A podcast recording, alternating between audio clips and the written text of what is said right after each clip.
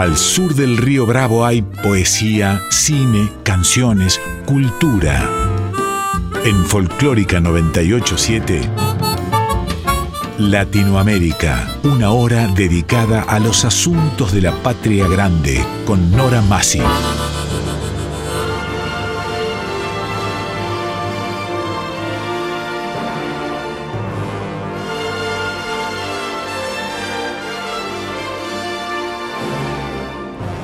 Latinoamérica, novela, cuento, teatro, poesía, música, artes visuales, ciencia y arte. Este programa es auspiciado por SADE, Sociedad Argentina de Escritores.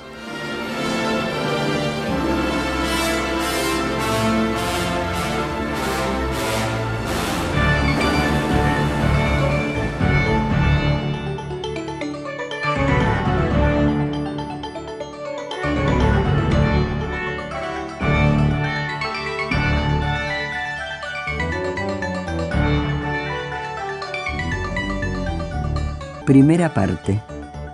Diálogos. Jorge Luis Borges. Osvaldo Ferrari. Su intérprete María Danelli.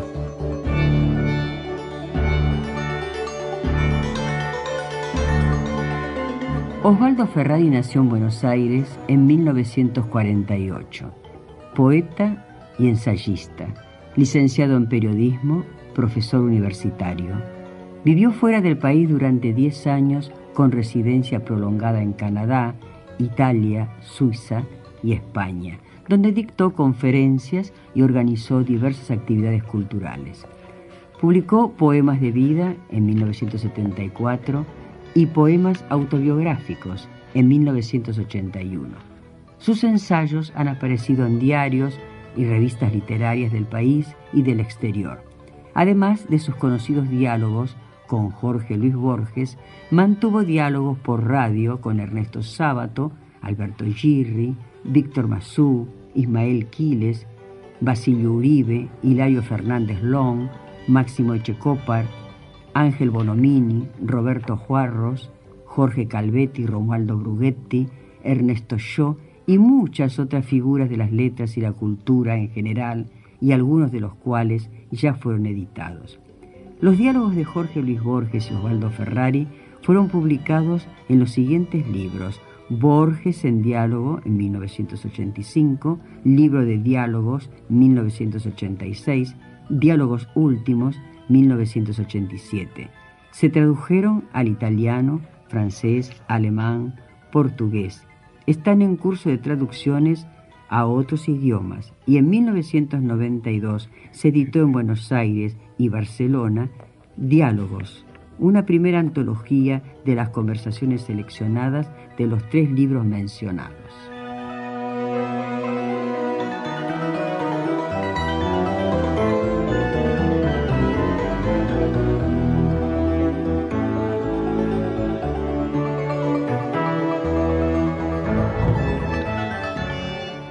500 años antes de la era cristiana se dio en la Magna Grecia la mejor cosa que registra la historia universal, el descubrimiento del diálogo.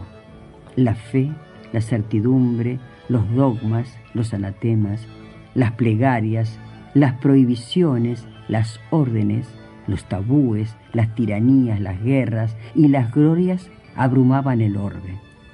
Algunos griegos contrajeron, nunca sabremos cómo, la singular costumbre de conversar. Dudaron, persuadieron, disintieron, cambiaron de opinión, aplazaron. ¿Acaso los ayudó su mitología, que era como un conjunto de fábulas imprecisas y de cosmografías variables? En dispersas conjeturas fueron la primera raíz de lo que hoy llamamos, no sin pompa, la metafísica. Sin esos pocos griegos conversadores, la cultura occidental es inconcebible. Remoto en el espacio y en el tiempo, este volumen que nos acerca estos diálogos de Borges con Ferrari es como un eco apagado de esas charlas antiguas. Como todos los libros, como acaso todos mis libros, este se escribió solo. Ferrari y yo procuramos que nuestras palabras fluyeran a través de nosotros o quizá a pesar de nosotros. No conversamos nunca hacia un fin. Quienes han recorrido este manuscrito nos aseguran que esa experiencia es grata. Ojalá nuestros lectores no desaprueben ese género dictamen. En el prólogo de Los sueños, Francisco Quevedo escribió, Dios te libre, lector, de prólogos largos y de malos epítetos.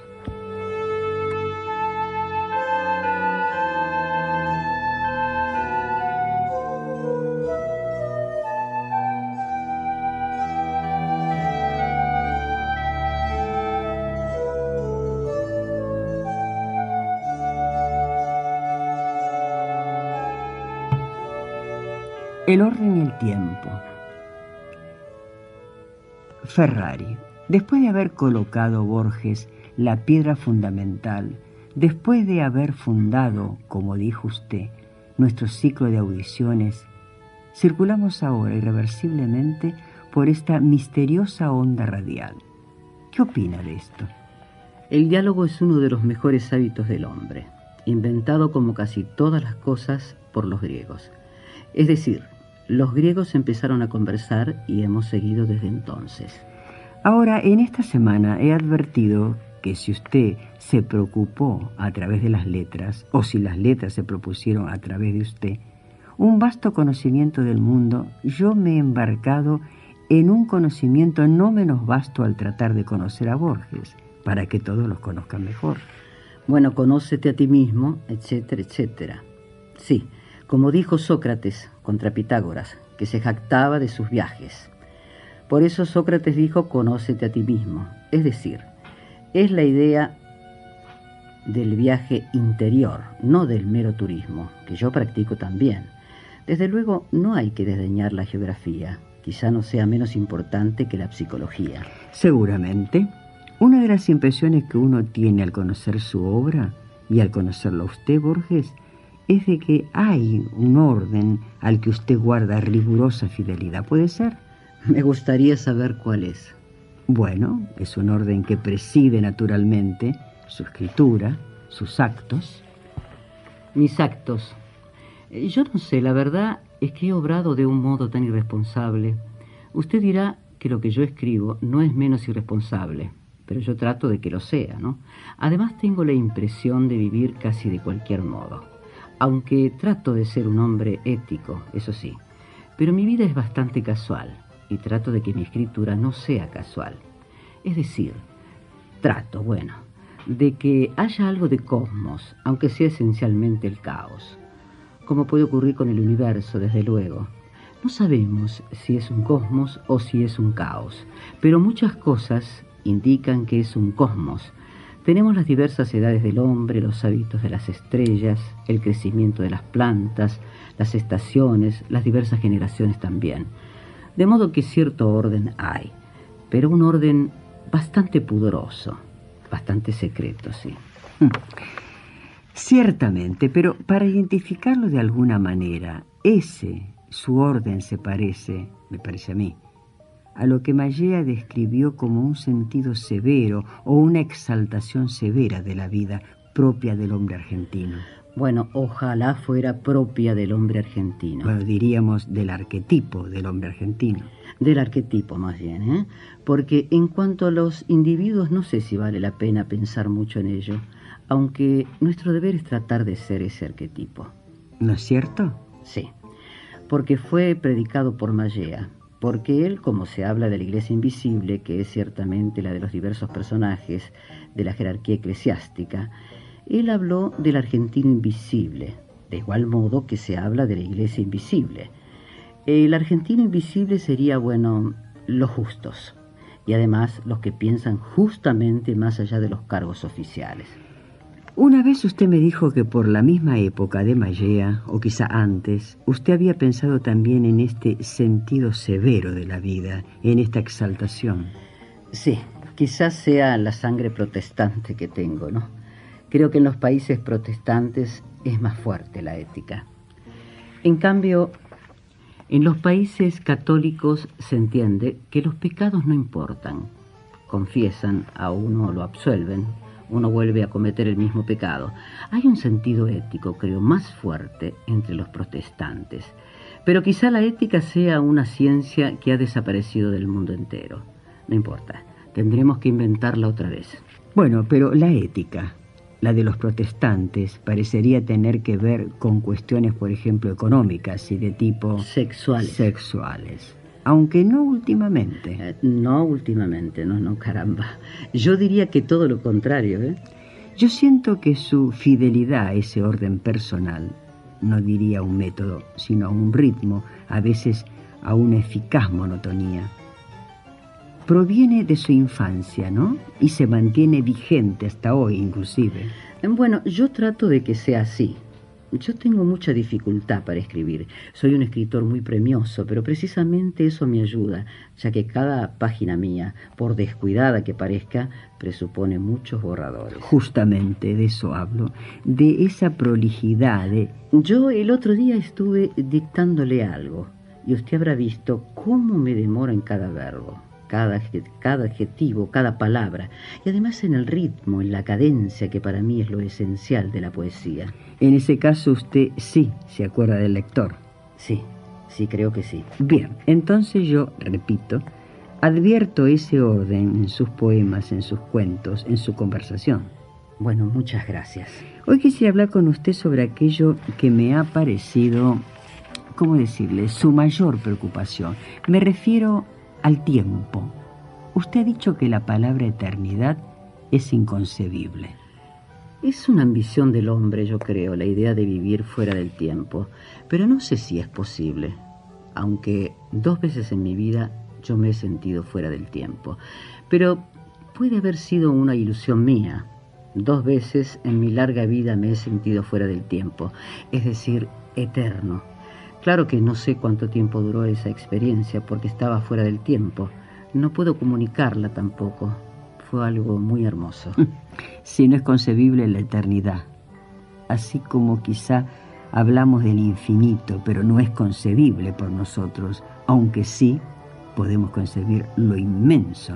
Bueno, en cuanto a lo infinito, digamos lo que señaló Kant. No podemos imaginarnos que el tiempo sea infinito, pero menos podemos imaginarnos que el tiempo empezó en un momento, ya que si imaginamos un segundo en el que el tiempo empieza, ah, bueno, ese segundo presupone un segundo anterior, y así infinitamente. Ahora, en el caso del budismo, se supone que cada vida está determinada por el karma, tejido por el alma en su vida anterior, pero con, con eso nos vemos obligados a creer en un tiempo infinito, ya que si cada vida presupone una vida anterior, esa vida anterior presupone otra vida anterior, y así infinitamente. Es decir, no habría una primera vida ni tampoco habría un primer instante del tiempo. En ese caso, habría una sospechable forma de eternidad. No de eternidad, no, de infinita prolongación del tiempo, ¿no? Porque la eternidad creo que es otra cosa. La eternidad, yo he escrito sobre, sobre eso en un cuento que se llama El Aleph. Es la, bueno, la muy aventurada hipótesis de que existen un instante y que en ese instante convergen todo el pasado y todos nuestros ayeres. Como dijo Shakespeare, todo el presente y todo el porvenir pero eso era un atributo divino. Lo que se ha llamado la tríada temporal. Eh, sí, la tríada temporal. Bueno, ahora lo que advierto es que esta familiaridad, por momentos angustiosa con el tiempo o con la preocupación por el tiempo que usted tiene, bueno, me ha hecho sentir que en esos momentos en que usted habla del tiempo, el tiempo parece corporizarse, parece tomar forma corpórea, parece percibírselo como, como un ente corporal. Y en todo caso el tiempo es más real que nosotros. Ahora también podría decirse, y eso lo he dicho muchas veces, que nuestra sustancia es el tiempo que, es el tiempo, que estamos hechos de tiempo, porque podríamos no estar hechos de carne y hueso, por ejemplo. Cuando soñamos nuestro cuerpo físico no importa, lo que importa es nuestra memoria. y las imaginaciones que urdimos con esa memoria. Y eso es evidentemente temporal y no espacial. Cierto, cierto, tiene razón. Ahora fíjese en esto. Murena decía que el escritor debía volverse anacrónico, es decir, contra el tiempo. Es una espléndida idea. ¿eh? Casi todos los escritores tratan de ser contemporáneos, tratan de ser modernos. Pero eso es superfluo, ya que de hecho yo estoy inmerso en este siglo, en las preocupaciones de este siglo, y no tengo por qué tratar de ser contemporáneo, ya que lo soy. De igual modo, no tengo por qué tratar de ser argentino, ya que lo soy. No tengo por qué tratar de ser ciego, ya que, bueno, desgraciadamente o quizás afortunadamente lo soy. Tenía razón Murena. Ah, sí, es interesante, porque él no dice metacrónico o más allá del tiempo, sino anacrónico, contra el tiempo, a diferencia quizá, interfiero, ¿no?, del periodista o del cronista de la historia. Adolfo Bioy Casares y yo fundamos una revista que duró, no quiero exagerar, tres números, que se llamaba Destiempo. Y la idea era esa, ¿no? Coincide como yo. Nosotros no sabíamos lo de Murena, pero en fin, coincidimos con él. Se llamaba Destiempo la revista. Claro, eso dio lugar a una broma previsible, inevitable. Un amigo mío, Néstor Ibarra, dijo Destiempo, más bien contratiempo. refiriéndose al contenido de la revista Contratemps. Muy bien. Morena, volviendo a él, se refería al tiempo del artista o del escritor como al tiempo eterno del alma, contraponiéndolo a lo que él llamaba el tiempo caído de la historia. Eh, sí, quizás uno de los mayores errores de los mayores pecados de nuestro siglo es esa importancia que le damos a la historia. Eso no ocurría en otras épocas. En cambio ahora parece que uno vive un poco en función de la historia. Por ejemplo, en Francia, donde claro, los franceses son muy inteligentes, muy lúcidos, les gustan mucho los cuadros hipnóticos. Bueno, el escritor escribe en función de su tiempo y se define, digamos, como un hombre de tradición católica, nacido en Bretaña, y que escribe después de Renan y contra Renan, por ejemplo. El escritor está haciendo su obra para la historia, en función de la historia. En cambio, en Inglaterra no. Eso se deja para los historiadores de la literatura. Bueno, claro, como dijo Novalis, cada inglés es una isla, es decir, cada inglés está aislado, exactamente en la etimología de isla, y entonces se escribe más bien en función de su imaginación, o de sus recuerdos, o de lo que fuere y no piensa en su futura clasificación en los manuales de la, de la historia de la literatura. Pero todo coincide con lo que usted dice. Morena sostenía que la servidumbre al tiempo por parte de los hombres nunca ha sido peor que en este momento de la historia, que en esta época. Eh, sí, bueno, uno de los que señalaron el hecho de que nuestra época es ante todo histórica fue Spengler en la decadencia de Occidente, él señala que nuestra época es histórica. La gente se propone escribir en función de la historia con su obra. Casi prevé, un escritor casi prevé el lugar que va a ocupar en los manuales de la historia de la literatura de su país. ¿Y en qué lugar ocuparía en una época así, historizada y dependiente del tiempo? Es que yo sin duda estoy historizado también. Estoy hablando de la historia de esta época. Claro, pero ¿qué lugar ocuparían el arte y la literatura en una época de tal naturaleza? El arte y la literatura tendrían que tratar de librarse del tiempo. Muchas veces a mí me han dicho que el arte depende de la política o de la historia. No, yo creo que, que eso es todo falso. Claro, claro. Bueno, eh, Whistler, el famoso pintor norteamericano, asistía a una reunión y ahí se discutían las condiciones de la obra de arte. Por ejemplo, la influencia biológica, la influencia del ambiente de la historia contemporánea. Entonces Whistler dijo, art happens, el arte sucede, el arte ocurre. Es decir, el arte es un pequeño milagro. Verdaderamente.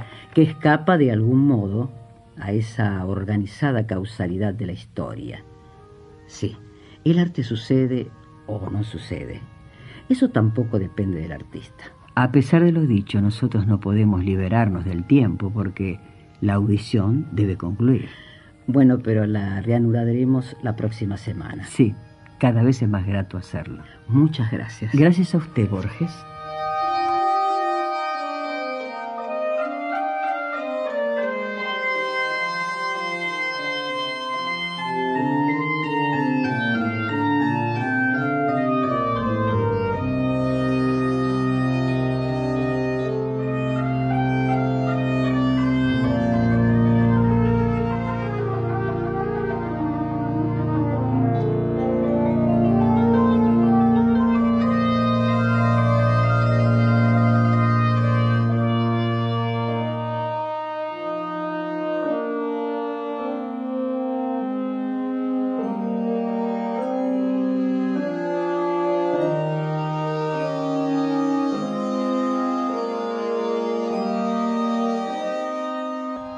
Borges descree de una divinidad personal. Pregunta Osvaldo Ferrari. Muchos se preguntan todavía por qué a veces tiene una impresión afirmativa y otras veces una negativa, si Borges cree o no cree en Dios. Si Dios significa algo en nosotros que quiere el bien, sí. Ahora, si se piensa en un ser individual, no. No, no, no creo. Pero creo en un propósito ético, no sé si del universo, pero sí de cada uno de nosotros. Y ojalá pudiéramos agregar, como William Blake, un propósito estético y un propósito intelectual también. Pero eso se refiere a los individuos, no sé si al universo, ¿no?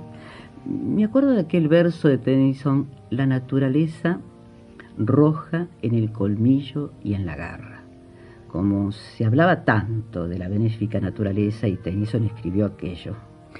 Esto que acaba de decir usted, Borges, confirma mi impresión en cuanto a que su posible conflicto respecto de la creencia o no creencia en Dios tiene que ver con la posibilidad de que Dios sea justo o injusto. Bueno, yo creo que basta echar un vistazo sobre el universo para advertir que cierta, ciertamente no reina la justicia. Aquí me acuerdo de un verso de Alma Fuerte. Yo derramé con delicadas artes sobre cada reptil una caricia. No creía necesaria la justicia cuando reina el dolor por todas partes.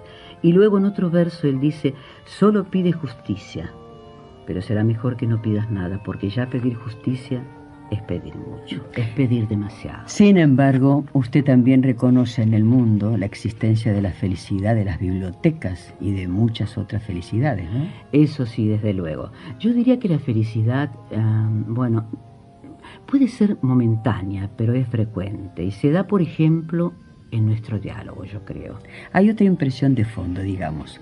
La impresión de que en general todo poeta tiene la noción de otro mundo, además de este mundo, ya que en lo que escribe el poeta siempre hay algo para remitirnos aún más allá de lo que esa escritura menciona ocasionalmente.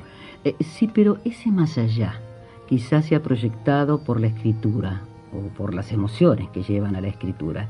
Es decir, ese otro mundo es quizá una hermosa invención humana. Pero podríamos decir que en toda esa poesía hay una aproximación a otra cosa, más allá de las palabras con que está escrita y de las cosas a las que hace referencia.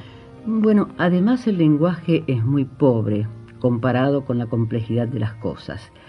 Creo que el filósofo eh, Whitehead habla de la paradoja del diccionario perfecto, es decir, la idea de suponer que todas las palabras que el diccionario registra agotan la realidad. Y sobre eso escribió Chesterton también, diciendo que es absurdo suponer que todos los matices de la conciencia humana, que son más vastos que los de una selva, puedan caber en un sistema mecánico de gruñidos, que serían en este caso las palabras dichas por un corredor de bolsa. Es absurdo eso. Y sin embargo se habla de idiomas perfectos. Se supone que son muy ricos los idiomas y todo idioma es muy pobre si se lo compara, bueno, con nuestra conciencia. Creo que en alguna página de Stevenson se dice que lo que sucede en diez minutos es algo que excede a todo el vocabulario de Shakespeare, hmm. que es la misma idea. Sí, ahora usted lo ha mencionado a lo largo de su escritura, a lo divino e incluso a lo sobrenatural. Ha aceptado también que uno de nuestros diálogos, las palabras de Murena, en cuanto a que la belleza puede transmitir una verbal y extrahumana verdad. Es decir, usted parece admitir la existencia de lo trascendente sin darle el nombre de Dios, sin llamarlo Dios.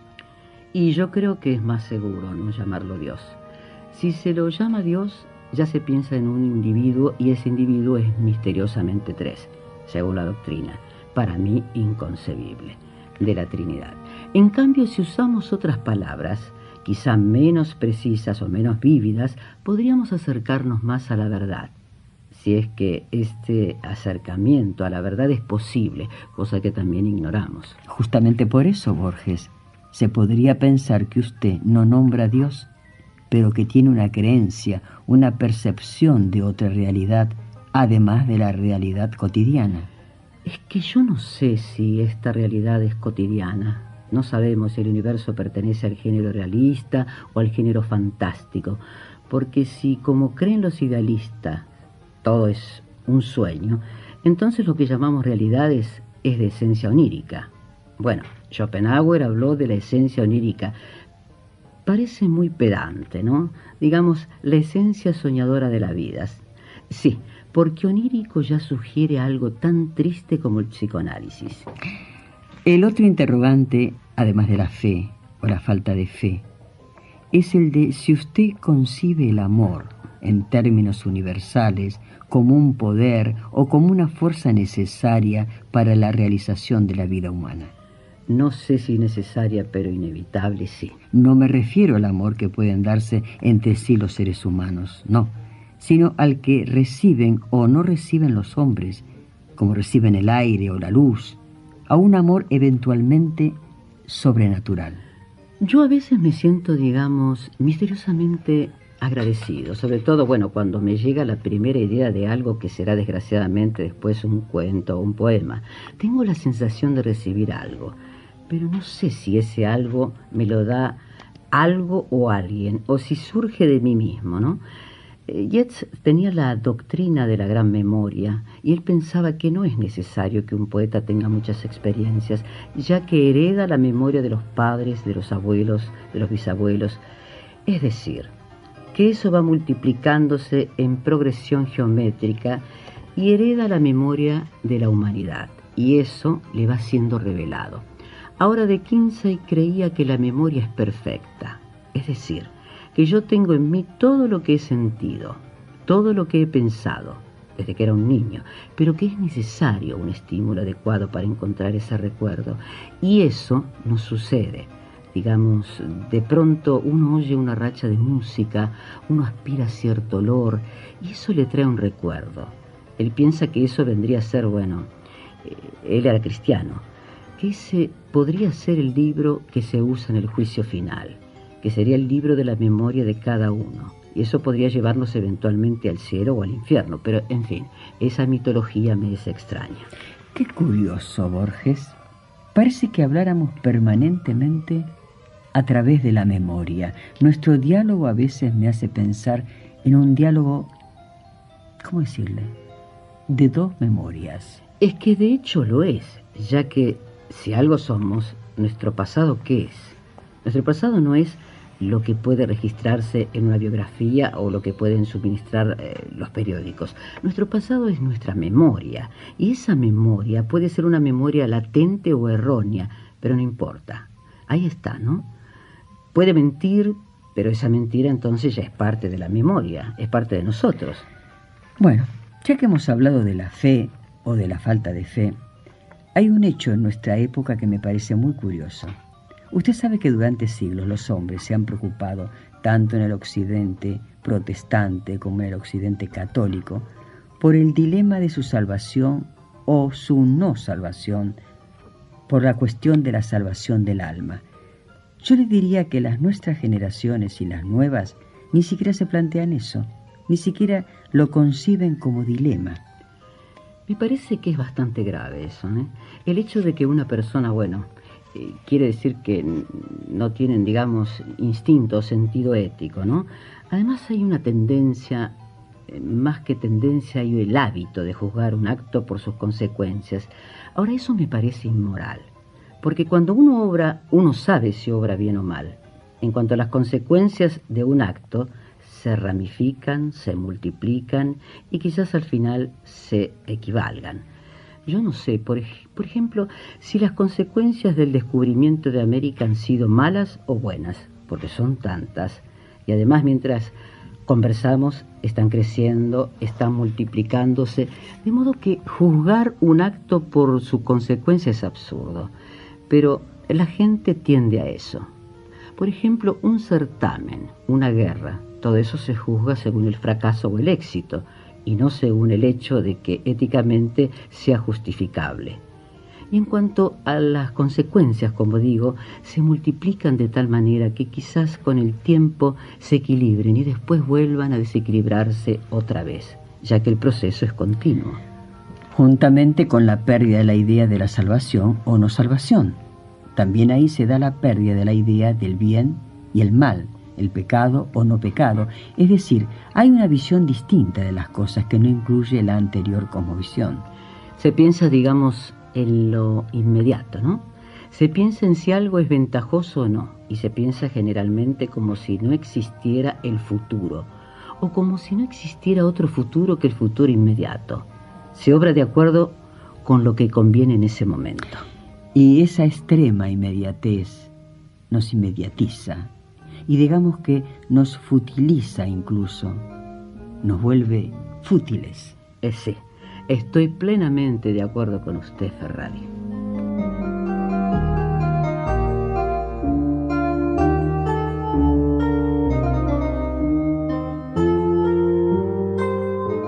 En breves instantes, la poesía. Jorge Luis Borges. Su intérprete, María Danelli.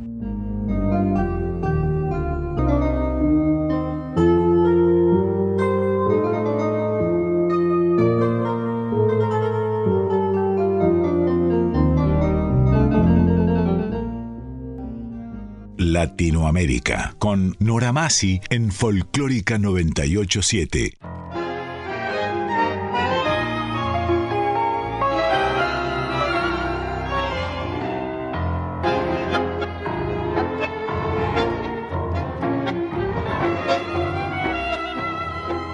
Latinoamérica, segunda parte.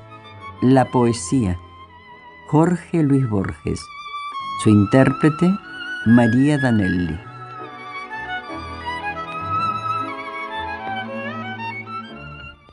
Dice Borges, el sabor de la manzana está en el contacto de la fruta con el paladar, no en la fruta misma. La poesía está en el comercio del poema con el lector, no en la serie de símbolos que registran las páginas de un libro. Lo esencial es el hecho estético, la modificación física que suscita cada lectura. ¿Esto acaso no es nuevo? Pero a mis años, las novedades importan menos que la verdad.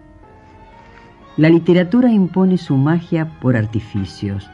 El lector acaba de reconocerlos o desdeñarlos.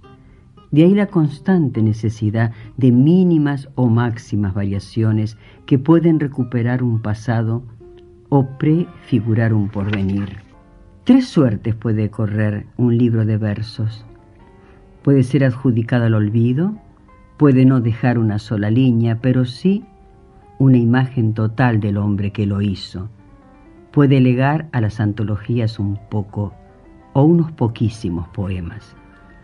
Toda poesía es misteriosa. Nadie sabe del todo lo que le ha sido dado en escribir. La triste mitología de nuestro tiempo habla de la subconsciencia o lo que aún es menos hermoso, de la subconsciencia. Los griegos invocaban la música, los hebreos el Espíritu Santo. El sentido es el mismo. Jorge Luis Borges.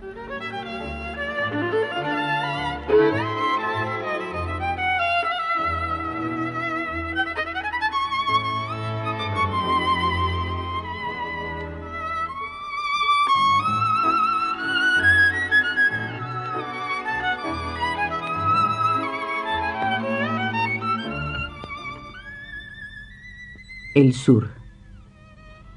Desde uno de tus patios haber mirado las antiguas estrellas, desde el banco de sombra haber mirado esas luces dispersas que mi ignorancia no ha aprendido a nombrar ni a ordenar en constelaciones, haber sentido el círculo del agua en el secreto aljibe, el olor del jazmín y la madreselva, el silencio del pájaro dormido, el arco del zaguán, la humedad, esas cosas, acaso, son el poema.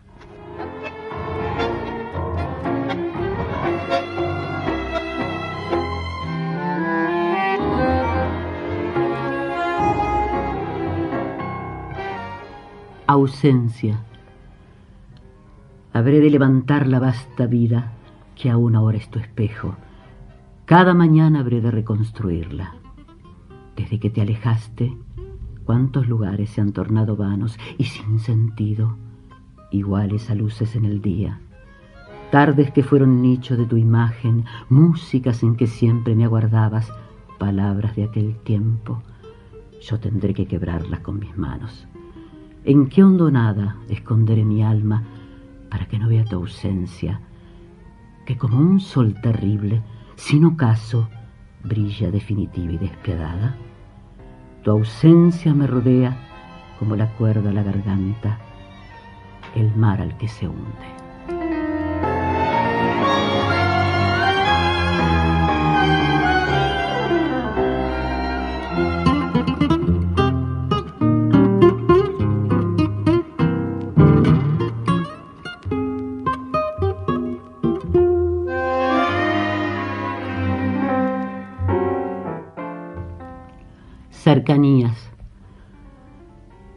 Patios y su antigua certidumbre, los patios cimentados en la tierra y el cielo, las ventanas con reja desde la cual la calle se vuelve familiar como una lámpara, las alcobas profundas donde arde en quieta llama la caoba, y el espejo de tenues resplandores es como un remanso en la sombra. Las encrucijadas oscuras que lancean cuatro infinitas distancias en arrabales de silencio. He nombrado los sitios donde se desparrama la ternura y estoy solo y conmigo.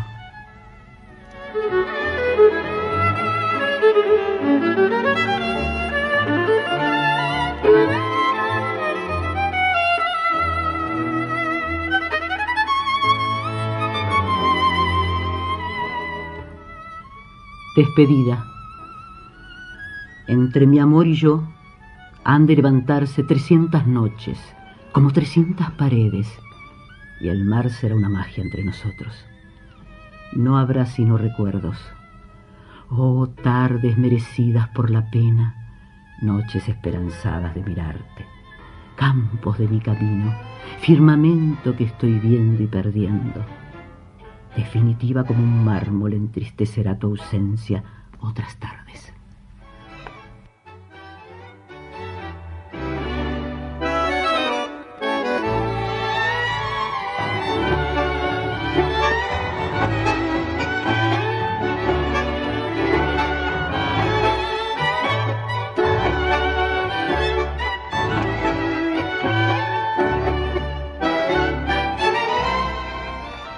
Lluvia.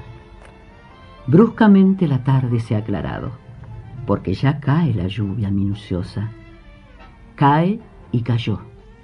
La lluvia es una cosa que sin duda sucede en el pasado. Quien la oye caer ha recobrado el tiempo en que la suerte venturosa le reveló una flor llamada rosa y el curioso color del colorado. Esta lluvia que ciega los cristales alegrará en perdidos arrabales las negras uvas de una parra en cierto patio que ya no existe.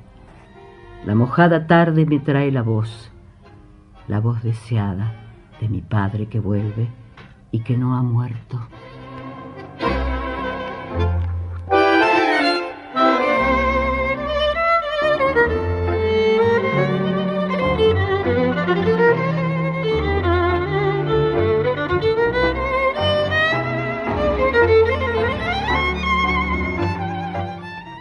Una rosa y Milton. De las generaciones de las rosas que en el fondo del tiempo se han perdido, quiero que una se salve del olvido. Una sin marca o signo entre las cosas que fueron. El destino me depara este don de nombrar por primera vez esa flor silenciosa, la postrera rosa que Milton acercó a su cara sin verla. Oh tú bermeja o amarilla, oh blanca rosa de un jardín borrado, deja mágicamente tu pasado inmemorial, y en este verso brilla oro, sangre o marfil, o tenebrosa, como en sus manos invisible rosa.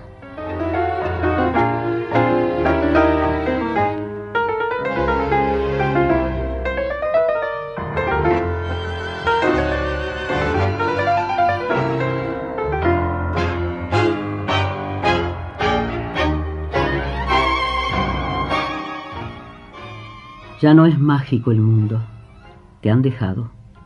Ya no compartirás la clara luna ni los lentos jardines. Ya no hay una luna que no sea espejo del pasado, cristal de soledad, sol de agonías.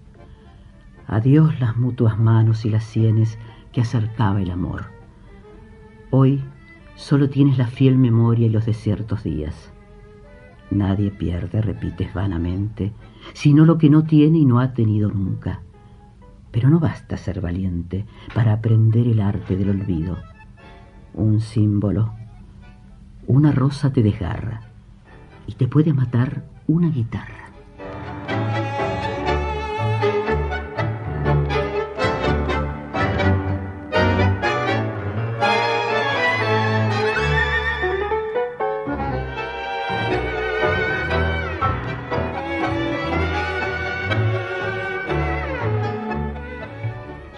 Ya no seré feliz, tal vez no importa. Hay tantas otras cosas en el mundo.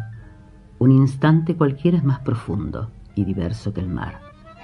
La vida es corta y aunque las horas son tan largas, una oscura maravilla nos acecha. La muerte. Ese otro mar, esa otra flecha que nos libera del sol y de la luna y del amor. La dicha que me diste y me quitaste debe ser borrada. Lo que era todo tiene que ser nada. Solo me queda el goce de estar triste, esa vana costumbre que me inclina al sur, a cierta puerta, a cierta esquina.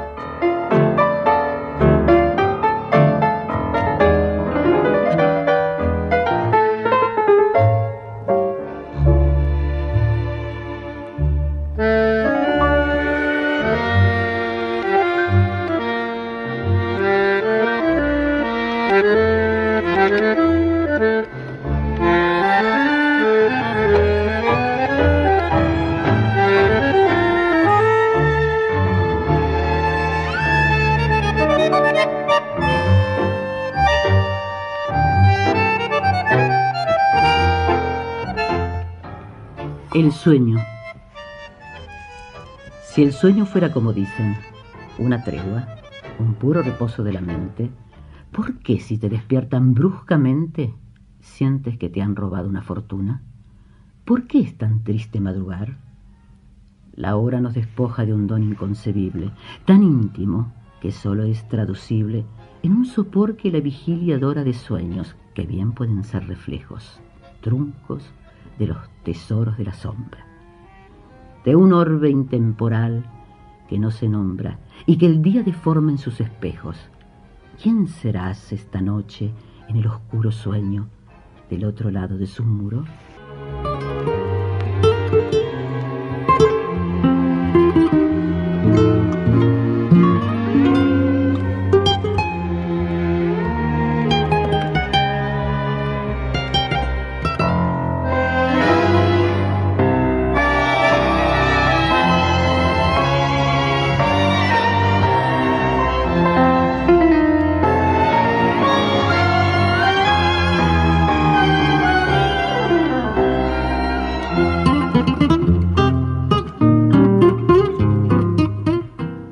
Aires. Y la ciudad ahora es como un plano de mis humillaciones y fracasos. Desde esa puerta he visto los ocasos, y ante ese mármol he aguardado en vano.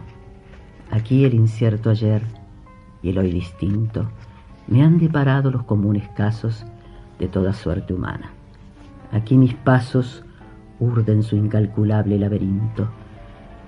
Aquí la tarde cenicienta espera el fruto que le debe la mañana. Aquí mi sombra, en la no menos vana sombra final, se perderá ligera. No nos une el amor, sino el espanto. Será por eso que la quiero tanto.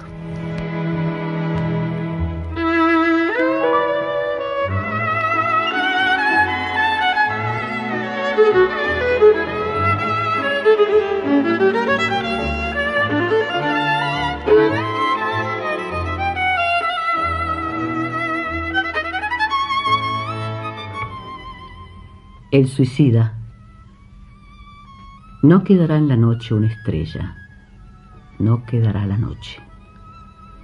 Moriré y conmigo la suma del intolerable universo. Borraré las pirámides, las medallas, los continentes y las caras. Borraré la acumulación del pasado. Haré polvo la historia, polvo el polvo. Estoy mirando el último poniente Oigo el último pájaro. Lego la nada a nadie.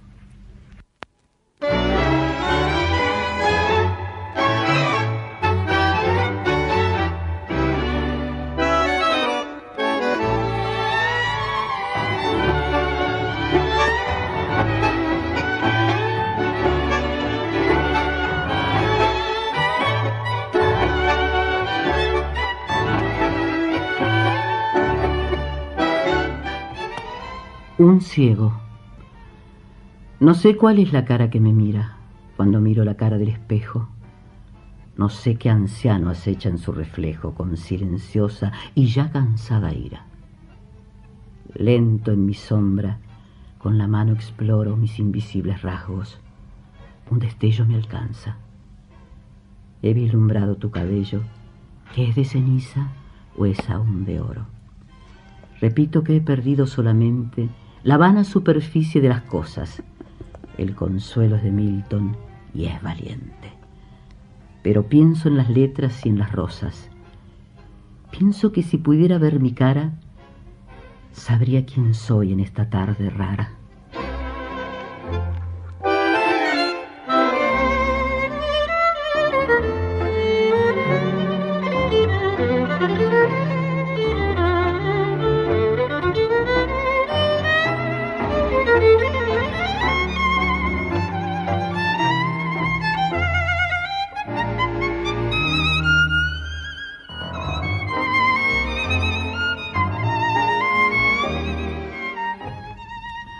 Remordimiento.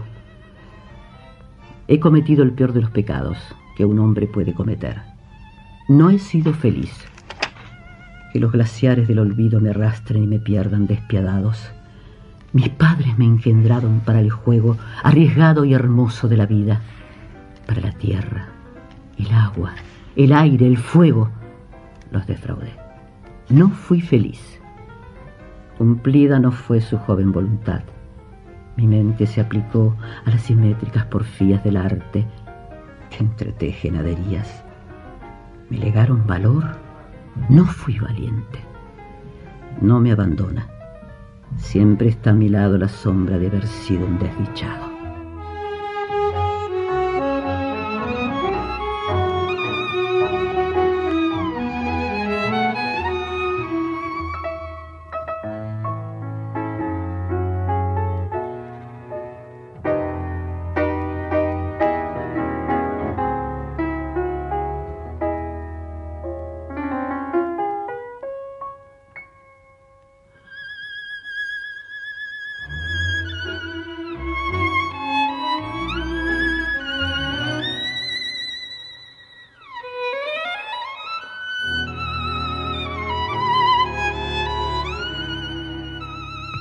Milonga de dos hermanos. Traiga cuentos la guitarra de cuando el fierro brillaba, cuentos de truco y de taba, de cuadreras y de copas, cuentos de la costa brava, y el camino de las tropas. Venga una historia de ayer que apreciarán los más lerdos. El destino no hace acuerdos y nadie se lo reproche. Ya estoy viendo que esta noche vienen del sur los recuerdos. Veláis, señores, la historia de los dos hermanos Iberra, hombres de amor y de guerra, y en el peligro primeros, la flor de los cuchilleros, y ahora la tapa de tierra. Suelen al hombre perder la soberbia o la codicia. También el coraje envicia, y a quien le da noche y día, el que era menor debía más muertes a la justicia. Cuando Juan Iberra vio que el menor lo aventajaba, la paciencia se le acaba y le armó no sé qué lazo, le dio muerte de un balazo allá por la costa brava. Sin demora y sin apuro, lo fue tendiendo en la vía para que el tren lo pisara. El tren lo dejó sin cara, que es lo que el mayor quería. Así de manera fiel, conté la historia hasta el fin. Es la historia de Caín, que sigue matando a Abel.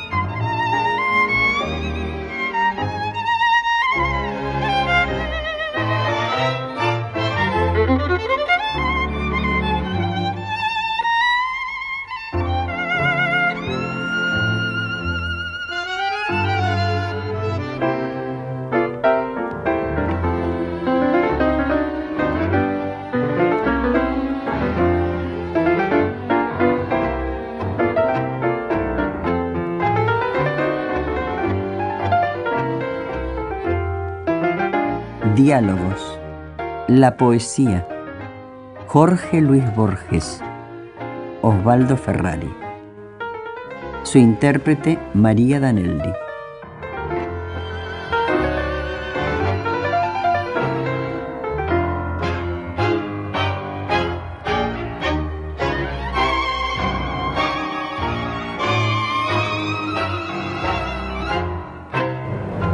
Presentación Quique Pessoa. Realización técnica y editor de arte Javier Chiavone. Recopilación de autor y coordinación Patricio Schulze. Te invitamos a escuchar cualquier episodio de Latinoamérica en nuestro podcast.